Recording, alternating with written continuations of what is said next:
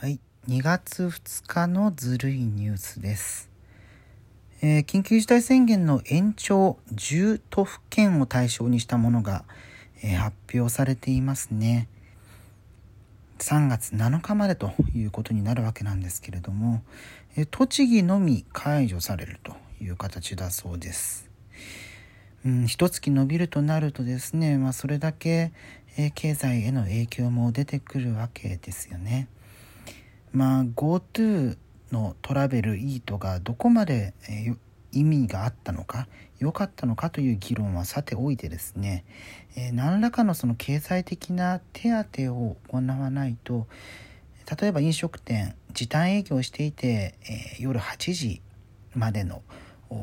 状態が続いているのが一月伸びると、えーそれだけで大きい影響が与えられてしまいます。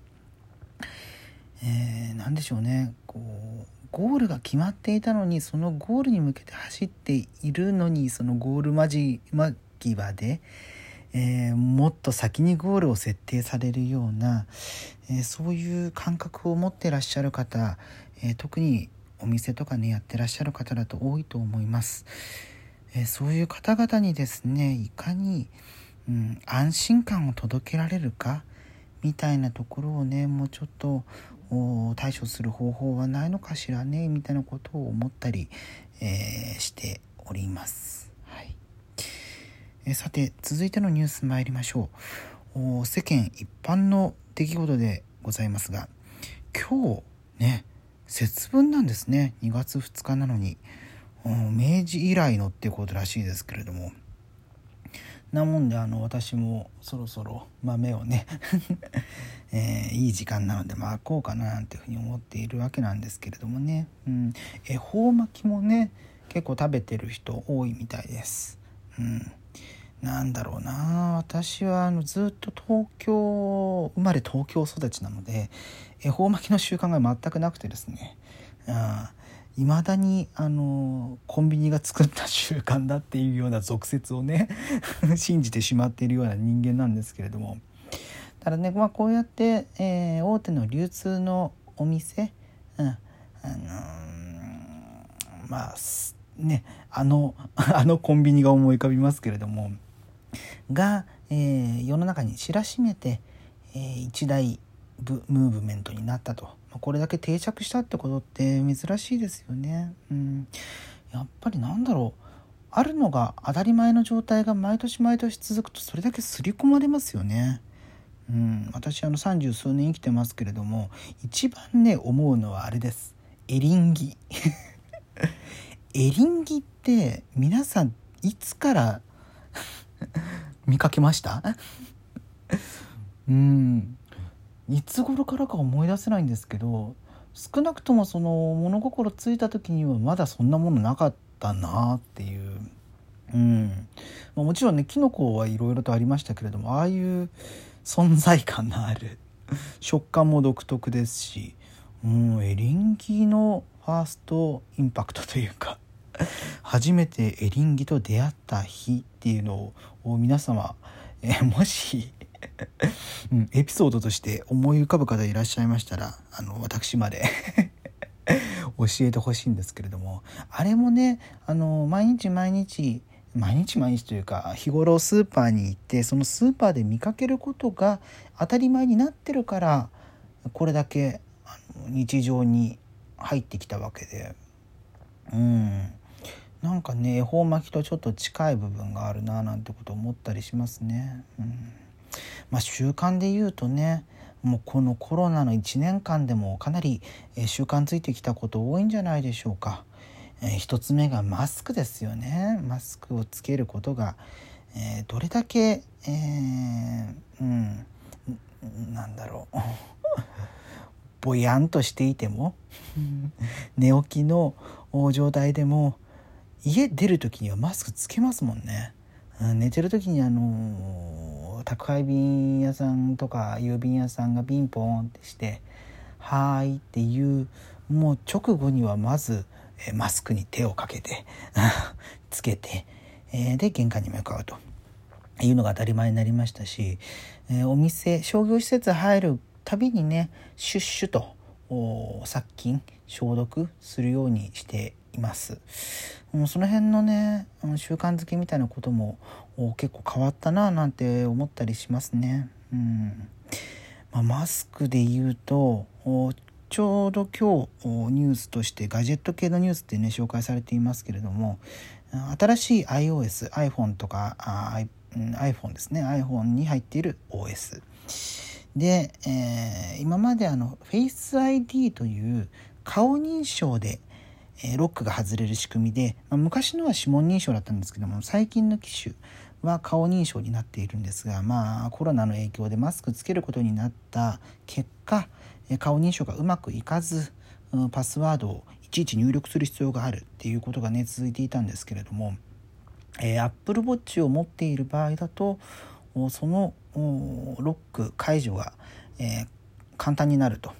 いうようなことが一部のサイトで出ていまして、まあ、それがあの今ベータ版に盛り込まれていると。いうようなことが伝えられています。私あの iPhone 使って Apple Watch も使ってるので、うん、それが使えるようになると結構ね便利だなというふうに思ったりするんですけれども。やっぱりねうん高度な技術があってもね、うん、それをそれはねもう顔マスクをしないことを前提の生活があったからなので、うん、それで大きく変わったりしますね。私あの昨日健康診断に行ってきたんですけれどもその健康診断でね去年と違って驚いたことが一つありまして、まあ、どのタイミングで変わったのか分かんないんですけどそれまではあなんかファイルに紙が入ってて、えー、そのファイルをあのいろんなとこに持っていくことによって、えー、なんだ。じゃあ次何かね？みたいな、えー、次聴力ね？とか次エコーね？みたいな。そういうのがあそのファイルをもとにやっていたんですけれどももう昨日行ったらねあの保険証の QR コードを読み取って、えー、ピッという形で、えー、その人の個人情報が出てきてもうその代わりその代わりとかそのおかげでかなり待たされる時間も少なくてまあおそらくね、定員定めて、えー、密にならないようなあの、えー、人数調整みたいなことはおそらく施設内で行われてると思うんですけど、まあ、少なくとも私の入っている憲法健康保険組合の検診所ではそうした形ですごくスムーズに使えるようになりました。うん、これもねコロナ禍があっなければあ今まで通りだったんじゃないかななんていうことも思ったりするんですよね。うん、ファイルをねそれぞれの人の手で、えー、運ぶとなるとそれだけでこう感染のリスクっていうものは高まりますし、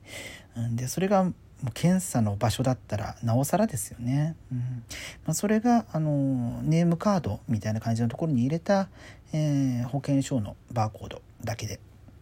えー、かざすだけでというところで、えー、接触の機会というものが大幅に減っているので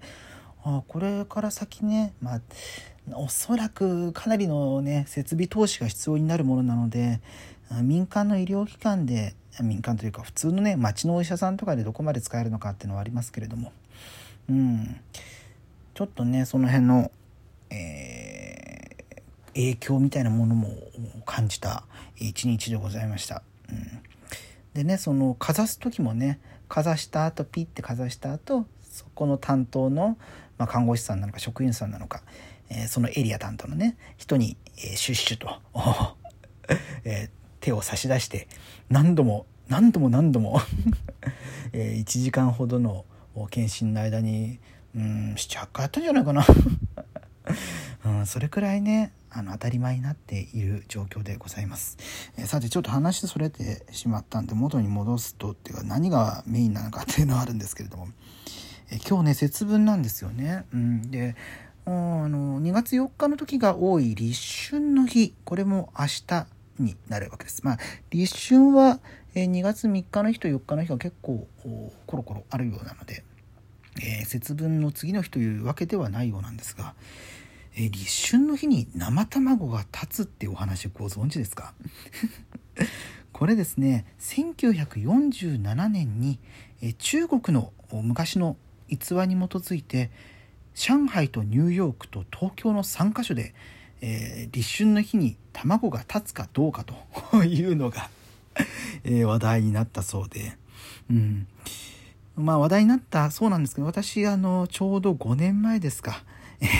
そうした話題を記事で、えー、紹介したことがありまして えー、生卵立春で検索するとあの私の記事が出てくるんですけれども。まあ、結論から言うと卵には、えー、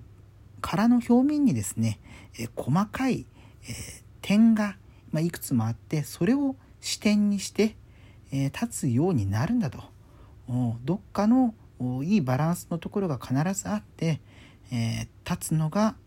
当たり前なので、え立春じゃなくても毎日立てようと思えば立てられますよみたいなことだそうです。なのでね、えー、結構そういうなんだ逸話好きの方いらっしゃいましたら、えー、まず今日立ててみてあ立ったとなったらねもう立、えー、説が立証されなく なるものなのでまあね今日明日ちょっと立ててみては いかがでしょうか。ね、こういうなんだ生きづらい日々ですからねちょっとはね笑い話になるようなことも交えて、えー、生活していけたらななんていうふうに思ったりします。えー、ということで、まあ、緊急事態宣言伸びましたが、えー、これから先また一月ちょっと、うんえ、コミュニケーション取りにくい日々ではありますがその中でも塞ぎ込まないようにねしていきたいなと私自身も思ったりしております。えー、ということで2月2日のずるいニュースでした。それではまた次回。